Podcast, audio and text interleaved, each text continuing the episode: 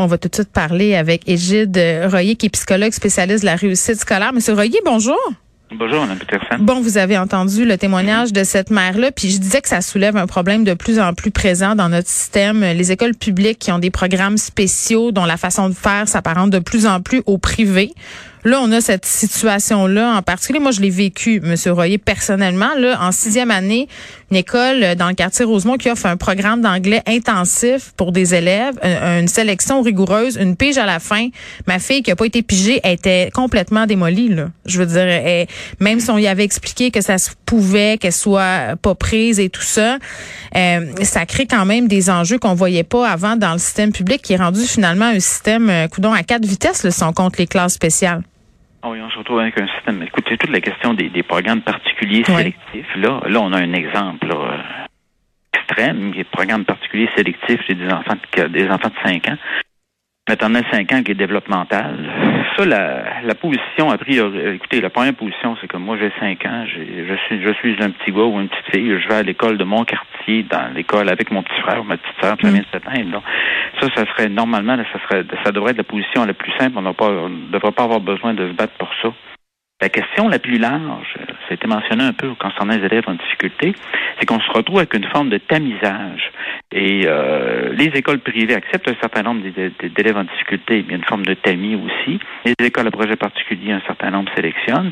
Donc, votre proportion d'élèves en difficulté, là, c'est pas une proportion naturelle. Si vous enseignez, vous, en deuxième année primaire ou en première année secondaire dans telle, telle, telle école de la région de Montréal, à titre d'exemple, mm. vous allez avoir une proportion, parce que vous avez le privé va chercher pas loin de 30% des élèves au secondaire dans la région de Montréal.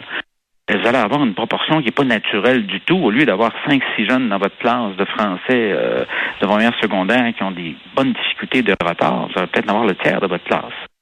Ça, c'est un système à plusieurs vitesses et qu'il va falloir que ça qu'il y ait vraiment un débat des discussions importantes écoutez, là, Je suis tellement d'accord, euh, Monsieur Royer. Je parlais avec des profs au secondaire qui disaient sais, on assiste déjà à l'exode d'une certaine classe de professeurs vers le privé, tu parce qu'il y a des mhm. meilleures conditions de travail, euh, meilleurs salaires, puis on se le cachera pas, là, une clientèle parfois plus facile que dans nos écoles publiques.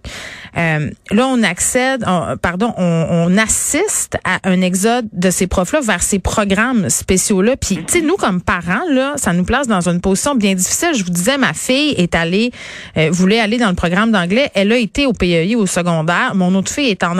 C'est tout à l'école publique, là. Mais on a l'impression que c'est mieux. On nous vend ça comme étant mieux, puis on nous vend ça comme étant des programmes pour, entre guillemets, l'élite. Regardez, il y a deux niveaux là-dedans. J'ai quatre enfants, j'ai douze petits-enfants. Ce que je dis à mes propres enfants, votre responsabilité comme parent, puis votre responsabilité à vous aussi comme parent, c'est votre devoir de choisir la meilleure école possible pour votre enfant. Ça, c'est votre décision individuelle en fonction de vos enfants, c'est correct. Mais comme système scolaire, quand vous parlez des enseignants, quand on a des revendications syndicales en disant mm. les classes, euh, plus, on n'est plus capable d'enseigner dans notre classe, notre classe, on n'a pas d'élèves en difficulté, le taux de décrochage des enseignants, c'est des enseignants qui travaillent en classe ordinaire, d'école ordinaire dont on parle. C'est très rare d'avoir une levée de boucliers des, des, enseignants qui travaillent en ski études, sport études, cheerleading études, nommez-les, là. Oui, il y en a plein. Qui vont, euh, qui vont dire, ben, nous autres, la tâche n'a absolument pas de bon sens.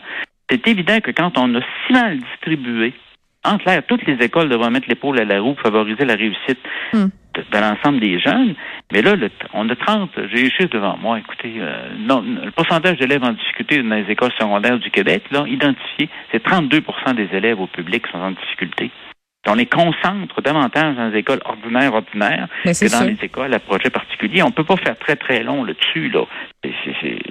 Mais alors, qu'est-ce qu'on fait? Comment on sauve notre système public? Comment on le rend attrayant pour les élèves et pour les parents?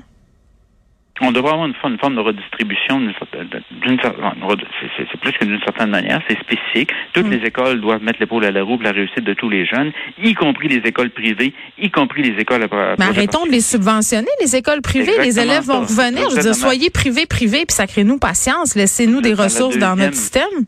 Vous êtes dans la deuxième, vous êtes dans, ma, Excusez, excusez. Et là, je l'ai dit, écoutez, je l'ai dit, puis je l'ai, je l'ai recommandé, je sais pas combien oh, de ça vient nous chercher. à trois. Oui. À trois ministres en disant, écoutez, hmm. financer les, les, écoles privées qui, par exemple, ont un programme pour jeunes qui ont un trouble du spectre de l'autisme, prenons ça, là, avec un retard important de développement, ces écoles-là privées devraient être financées à 100 comme sont les écoles spécialisées privées. Oui. Mais il y a obligation d'avoir une proportion naturelle d'élèves en difficulté et handicapés dans toutes les écoles privées et dans toutes les écoles à projet particulier. Il y avait un cas patent à un moment donné, qui avait un petit bonhomme qui avait une trisomie, je pense un jeune de 16-17 ans, Oui. trisomie 21, il était dans le programme de sport-études d'une école publique à projet particulier. Il nageait, c'était un excellent nageur. Il n'aurait pas pas- il aurait même pas passé les petits les tests là, Hmm. que la Ouais, de ça. 5 heures n'a pas passé. Quand on Donc, dit. c'est une question d'inclusion Ouais. parce qu'on est en train de brûler nos enseignants Mm. en prime. Et, oh, mais l'autre élément, c'est que ça devient extrêmement inéquitable. Les probabilités d'aller au cégep, si vous faisiez fréquenter une école privée, je pense, sont neuf fois supérieures à celles que vous, avez, si vous aviez fréquenté une école publique publique. Mm. Vous avez fréquenté une école publique à projet particulier, vos probabilités d'aller au cégep sont six fois supérieures. euh, Ouais, puis qu'est-ce que pas, petites filles-là retiennent, là, cette petite fille de 5 ans qui on a dit t'es pas assez bonne en maths? À 5 ans? Franchement. Comment à 5 ans, elle est même pas supposée savoir compter encore, puis on lui dit qu'elle a pas assez d'aptitude en maths. C'est vraiment l'exemple extrême. Et euh, surtout, quand on vient de refaire le programme du préscolaire pour inclure la maternelle 4 ans, la maternelle 5 ans. Il y Ouais. a des programmes développementaux, cela, là. C'est, c'est- On peut se calmer à un moment donné avec les enfants, les surstimuler, les programmes internationaux primaires? À un moment donné, il y a ça aussi euh, dont il faudra reparler à un autre moment. Euh, Monsieur Roy, il va falloir que je vous réinvite pour régler cette question-là des programmes particuliers aux primaires. Merci d'avoir été là, Monsieur Royer, qui est psychologue spécialiste de la réussite scolaire.